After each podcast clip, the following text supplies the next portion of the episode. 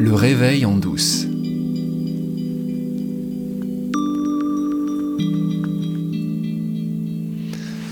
La semaine dernière, j'ai commencé à vous parler de Rupert Spira.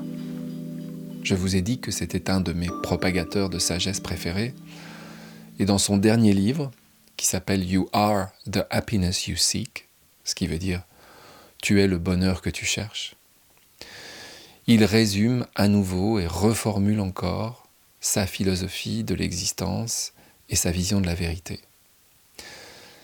C'est probablement le livre le plus accessible, le plus simple, le plus beau qu'il ait écrit jusqu'ici.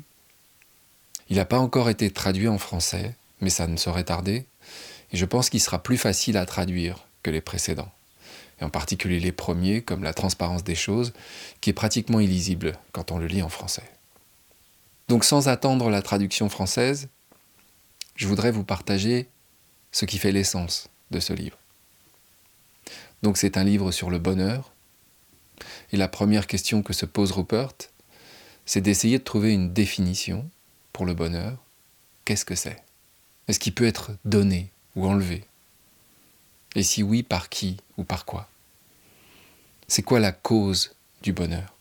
Est-ce que c'est quelque chose que l'on reçoit de l'extérieur ou est-ce que c'est quelque chose qui peut naître à l'intérieur de nous? Est-ce qu'il existe un bonheur et une paix durable Ou alors est-ce qu'il faut se résigner à ce que le bonheur soit simplement une phase en alternance avec de la souffrance et de l'agitation? Et pour parler du bonheur, Rupert commence à nous partager à quel moment sa quête du bonheur a commencé. C'est une histoire qu'il raconte très souvent sorte de moment initiatique. Ça se passe quand il a 20 ans. À l'époque, il euh, vit dans une région reculée de l'Angleterre, dans les Cornouailles, avec une sorte de vieil ermite, son maître potier, qui s'appelle Michael Cardew, qui est une figure de la poterie anglaise, et euh, qui lui enseigne les rudiments de la poterie. Et il décrit cette vie comme une sorte de vie monacale auprès d'un maître zen pas commode. Et pour le consoler dans cette vie monacale, il y a quelque chose dans la vie de Rupert qui lui fait beaucoup de bien, qui lui apporte du bonheur. C'est sa relation avec sa petite amie. On dit encore comme ça, je crois. Ça fait deux ans qu'ils sont ensemble. Alors ils ne se voient pas très souvent, puisque à cause de l'éloignement de Rupert, euh, ça devient plus difficile. Mais ils se téléphonent toutes les semaines tous les vendredis, il raconte qu'il va marcher jusqu'au village et euh, il y a une cabine téléphonique. Et il y a ce rituel qui s'est mis en place. Il appelle sa petite amie, dont il ne donne pas le nom, euh, tous les vendredis. Et l'anticipation de cet appel lui donne beaucoup de joie, de même que le souvenir de la conversation va le nourrir pendant euh, toute la semaine qu'il sépare de l'appel suivant. Et il raconte qu'une fois, un vendredi, il va comme d'habitude jusqu'à la cabine téléphonique et il entend dans la voix de son ami, dès le bonjour, que quelque chose se passe. Et il en a la confirmation dans les deux minutes qui suivent. Elle a rencontré quelqu'un d'autre, elle le quitte. C'est une rupture. Il raccroche et Rupert écrit J'étais loin de me douter que les derniers mots qu'elle a prononcés allaient se révéler comme l'un des plus beaux cadeaux de la vie. Évidemment, il rentre euh, se coucher, il est désespéré. Mais pendant la nuit, il commence à réfléchir. Et il se dit, c'est pas possible que j'ai pu investir mon bonheur dans une personne et que la pensée de cette personne puisse m'apporter autant de bonheur à un moment donné, et quelques minutes plus tard, tant de malheur. Il y a quelque chose qui cloche dans cette histoire. Alors il faut savoir que Rupert Spira a quand même eu une enfance un peu privilégiée, en tout cas sur le plan de la spiritualité. Sa mère est quelqu'un d'éveillé, comme on dit, qui l'a introduite très tôt à toutes ces spiritualités de l'Orient, dont je vous parle depuis le début du Réveil en douce. Et quand il vivait à Londres, il allait souvent dans cet endroit qui s'appelle Collette House, où un certain docteur Francis Rawls enseigne les rudiments de la méditation et de la spiritualité orientale. Et donc Rupert écrit que compte tenu de ce qu'il savait déjà, cette rupture brutale, qui provoquait une douleur très intense, finalement, elle a déclenché une sorte de passion pour la recherche du bonheur.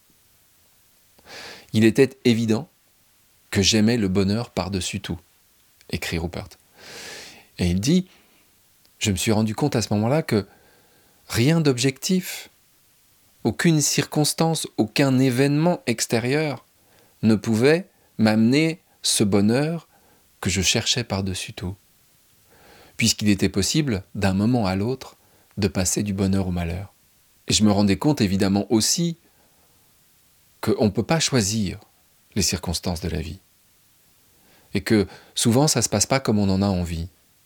Et il dit qu'à ce moment-là, il a vu l'absurdité et la futilité qu'il pouvait y avoir à investir son bonheur dans des choses extérieures. Donc il dit qu'il s'est endormi avec cette question dans la tête.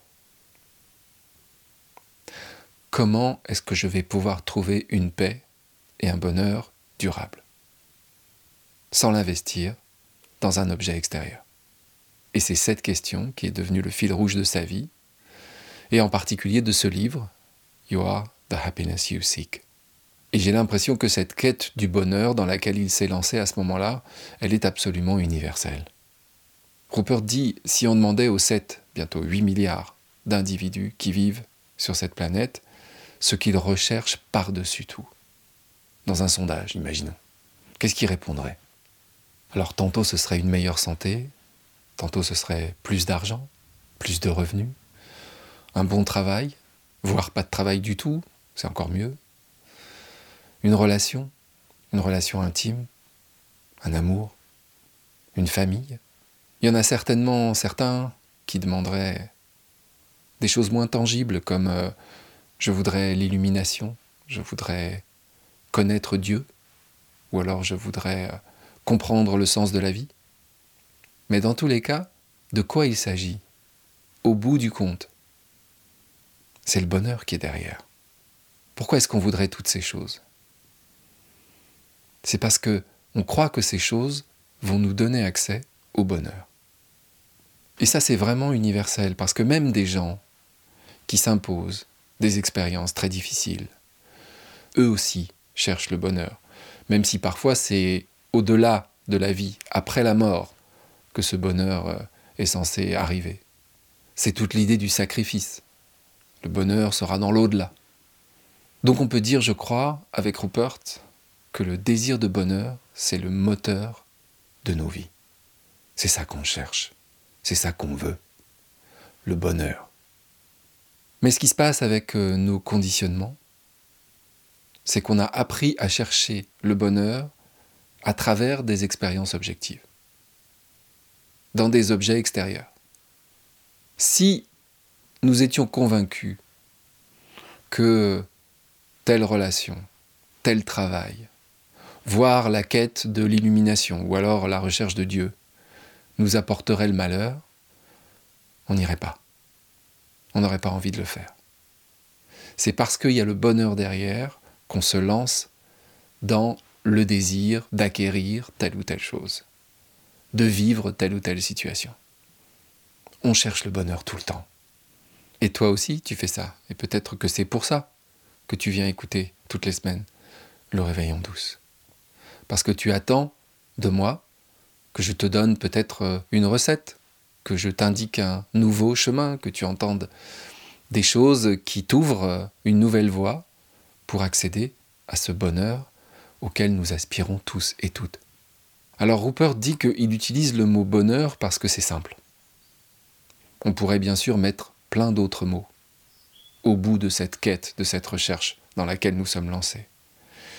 Mais le mot bonheur, il a l'avantage d'être universel et de simplifier la compréhension. Mais en fonction de ta sensibilité, de ton conditionnement, tu pourrais en mettre un autre. Épanouissement, satisfaction, joie, jouissance, extase. On peut en mettre plein. Mais ça ramène toujours à la même chose. Et l'avantage du mot bonheur, c'est qu'il n'est pas confessionnel. Il appartient à tout le monde, le mot bonheur. Il n'y a pas de religion derrière. Il n'y a pas la nécessité de croire à quoi que ce soit. Il n'y a pas besoin d'y croire au bonheur. Il est sa propre preuve. Si le bonheur est si important dans nos vies, on peut considérer que la recherche du bonheur, c'est la quête la plus haute à laquelle on puisse se consacrer. Et c'est bien pour ça que j'ai créé ce podcast. Pour qu'on le trouve ensemble, le bonheur. Alors il n'y a pas de webinaire gratuit cette semaine, mais je voulais vous parler de ce nouvel espace que nous avons ouvert dans le groupe 3 euh, principes francophonie. C'est tous les lundis à 18h, ça s'appelle À cœur ouvert et c'est un espace de partage. Vous pouvez venir vous inscrire sur le lien Linktree de la communauté et venir partager avec nous vos pensées, vos anxiétés, vos ruminations, ou tout simplement échanger sur cette façon de comprendre l'expérience humaine que nous appelons les trois principes. On espère vous y retrouver. N'hésitez pas à venir, on est là pour vous écouter. Et ça va sans dire, c'est entièrement gratuit.